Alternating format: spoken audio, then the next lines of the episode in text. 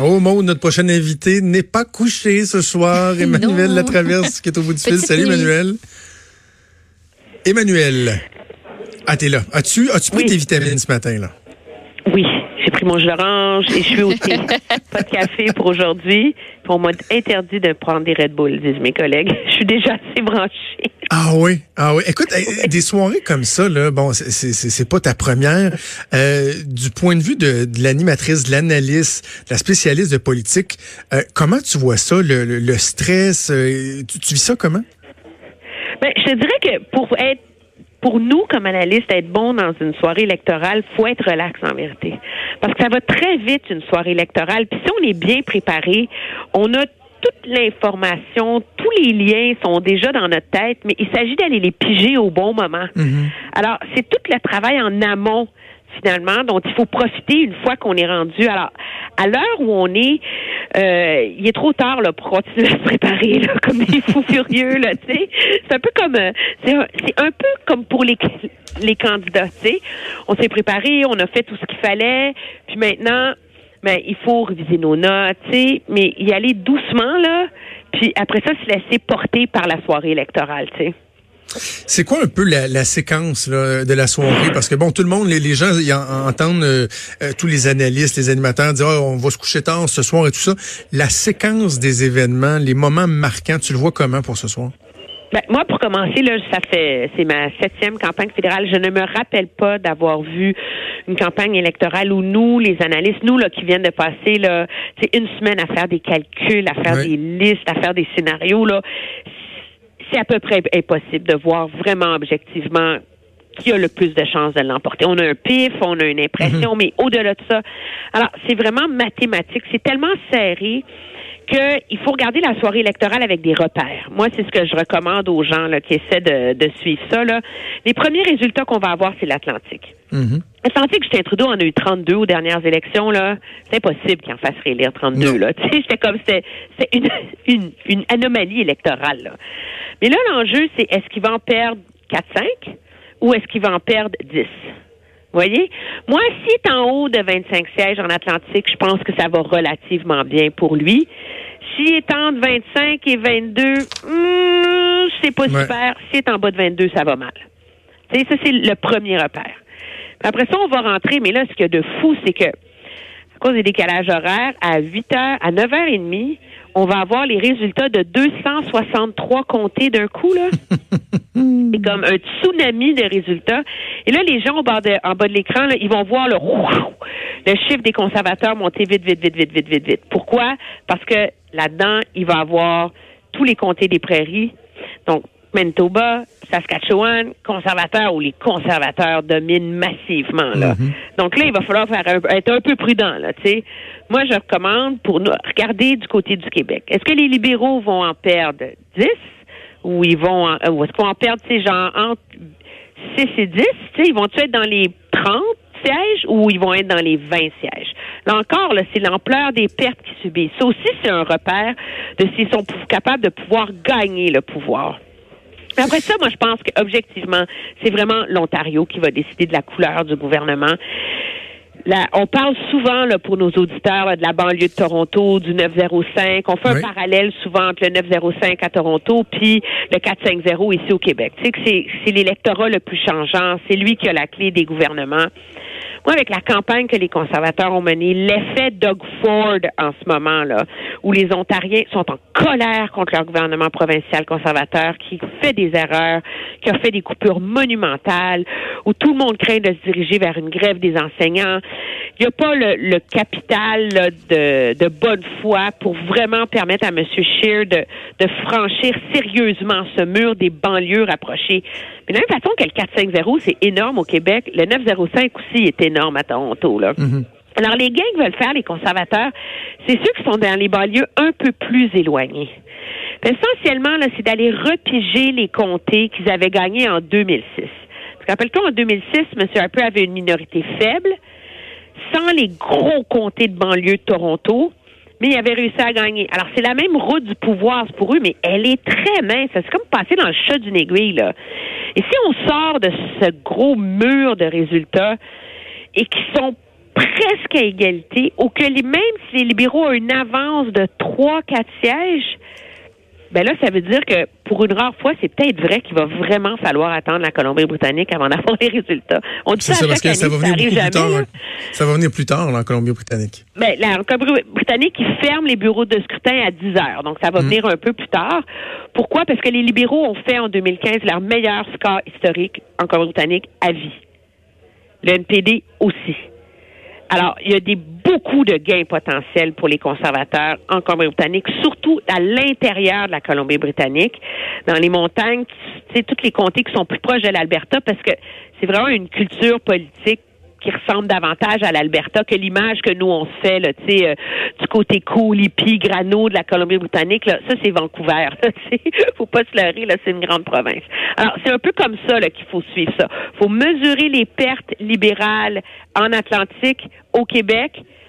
Puis après ça, voir les gains conservateurs s'ils se matérialisent ou non dans les banlieues de Toronto. OK. Au Québec, as-tu quelques comtés que tu as en tête, là, des, des, des, luttes particulières que, que tu vas suivre ben, qui vont pouvoir nous donner des bons indices? Les premiers comtés qu'on va surveiller, c'est les comtés des ministres libéraux, hein, mhm. à l'extérieur de l'île de Montréal. C'est quand même trois ministres là, dans, en région. Là. Alors, est-ce que Diane Leboutier va garder son siège en Gaspésie? Hmm. Euh, est-ce que euh, Marc-Claude Bibeau va garder son siège dans Compton Sanstead, ministre de l'Agriculture? C'est pas pour rien qu'ils l'ont nommé ministre de l'Agriculture ben dans la dernière année. C'est pour donner un profil, pour qu'elle règle le, dossier de la compensation, etc. Mais il vante très fort dans son comté. Et celui qu'on disait tellement invincible qu'il n'y a aucun parti d'opposition qui se faisait même de rêve de remporter ça, c'est le comté de François-Philippe Champagne dans Saint-Maurice-Champlain. Ben oui. Où euh, nous, ce qu'on nous dit sur le terrain, puis ce qu'on voit, c'est qu'il vente fort là, pour lui, risque de s'accrocher, mais ça, c'est sûr que c'est les premiers à regarder. Après ça, faut aller voir objectivement pour mesurer la force du Parti libéral, là, euh, de, du mouvement bloquiste. Il faut aller voir dans les cantons de l'Est l'Estrie. Est-ce que le bloc va être capable de gagner ça? Puis il y a des courses qui, sont encore impossibles à caler. Là. Si on s'entend, là, euh, Lac-Saint-Jean, où mhm. euh, il y a vraiment un duel bloc conservateur. Trois-Rivières, où c'est une course à trois impossible à décider entre libéraux, conservateurs et, euh, et, et, Bloc québécois. Sherbrooke, ou est-ce que l'effet QS, tu sais, qui a remporté, va sauver ben le comté du NPD, alors que le Bloc puis les libéraux tentent de se l'arracher? Euh, et en Abitibi, ça a l'air que c'est pas fait et que ça va être intéressant de suivre ça aussi. Donc finalement, chaque région du Québec a ses courses bien particulières qui sont impossibles à prédire et qui relèvent surtout d'une dynamique différente. Là. Là, je, viens de compter des courses à trois, des duels blocs conservateurs, des duels libéraux blocs et euh, et des duels euh, NPD euh, libéral. Tu sais, puis qu'est-ce qui va se passer avec les comtés du NPD sur l'île de Montréal? Euh, Rosemont, Hochelaga, Laurier-Sainte-Marie, Stephen Guilbeault qui était supposé l'avoir ben facile, c'est pas évident. Puis Ruth-Hélène Brosseau, est-ce qu'elle va réussir à sauver son comté de Berthier, qui est pourtant dans une zone hyper nationaliste, qui est pas évident? Tout le monde s'entend que si elle gagne son pari, ça va vraiment être à cause de sa cote personnelle. OK, parlons du, taux de participation. Euh, à quoi on s'attend? Puis est-ce que, parce qu'on on, le disait, il y a tellement de scénarios qu'on est capable d'évoquer. Des fois, c'est assez clair. On va dire un taux de participation faible va favoriser telle partie euh, élevée. Là, comment tu l'analyses à ce stade-ci, le taux de participation et l'impact que ça peut avoir sur les résultats? Mais premièrement, la première règle, ne pas s'imaginer que parce que le taux de participation dans le vote par anticipation a été élevé, il va être élevé aujourd'hui. La réalité, c'est que les gens profitent du vote par anticipation ben parce qu'il est accessible, parce qu'il y a des bureaux de scrutin, parce que c'est un long congé pour plein de raisons. En général, au Canada, dans les 15 dernières années, plus le taux de participation est faible, plus ça avantage les conservateurs. Pourquoi? Parce qu'ils ont l'électorat le plus motivé. Donc, eux, leur vote, il sort tout le temps. Et donc, il est solide comme le roc, là. Oubliez jamais, là, je l'ai répété pendant la campagne, entre leur majorité de 2015 et leur défaite, majorité de 2011 et leur défaite de 2015, ils n'ont perdu que 200 000 votes au Canada. Hmm. Ça vous dit à quel point leur base est solide. Alors, un haut taux de participation favorise les libéraux. Et c'est le gros risque qui pèse sur les libéraux cette année. Est-ce que les jeunes vont aller voter? C'est les jeunes, 18, ben 25 ans, qui lui avaient, entre autres, donné le pouvoir. Un, est-ce qu'ils vont aller voter? Deux, est-ce qu'ils vont encore voter libéral? C'est loin d'être clair après la menace que les libéraux ont menée. Numéro deux, est-ce que les libéraux déçus dans des courses serrées, est-ce qu'ils vont, eux, se donner la peine de se déplacer aussi? Donc, le taux de participation, moi, je pense, va avoir un impact énorme sur le résultat du vote et ça vaut aussi pour euh, le NPD dans certains comtés. Et là, je peux te raconter une histoire, une anecdote.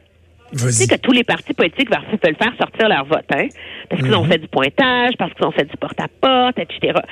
Mais ça prend énormément de bénévoles, ça prend des grosses organisations, des systèmes informatiques, ça coûte cher, là, tu sais, faire ça. Ben oui. Le NPD n'a pas une scène. Alors là, le NPD, ils veulent bien faire sortir leur vote, mais ils savent pas où. Dans certains comtés? C'est ça, ils n'ont pas eu le temps de faire. Ils n'ont pas, ils ont pas, ton vote est-ce que tu fais sortir ton vote ou tu fais sortir du vote vert, là? Mais ben oui. Je veux dire, ils sont, et c'est une des raisons d'ailleurs pour lesquelles M. Singh, tu remarqueras, avait un horaire de campagne beaucoup moins euh, soutenu hier que les autres chefs, parce que le parti a moins de ressources, a moins d'argent, puis déjà hier, on était en train d'essayer de s'organiser pour aujourd'hui, parce qu'à un moment donné, euh, on voulait pas, euh, dilapider les ressources sur des belles photos là. on se disait, faut trouver une façon là, de tirer notre épingle du jeu dans des courses serrées euh, le jour du scrutin. Et, la question se pose aussi pour le Bloc québécois, peut-être pas dans la même mesure, mais c'est pas ben, la, même, organisation qu'ils ont eu à l'époque. Plus oui, tu parles, oui, parce qu'il reste plus une grosse organisation euh, péquiste au Québec. Et le Bloc avait encore moins d'argent que le NPD, objectivement, pour faire campagne. Là.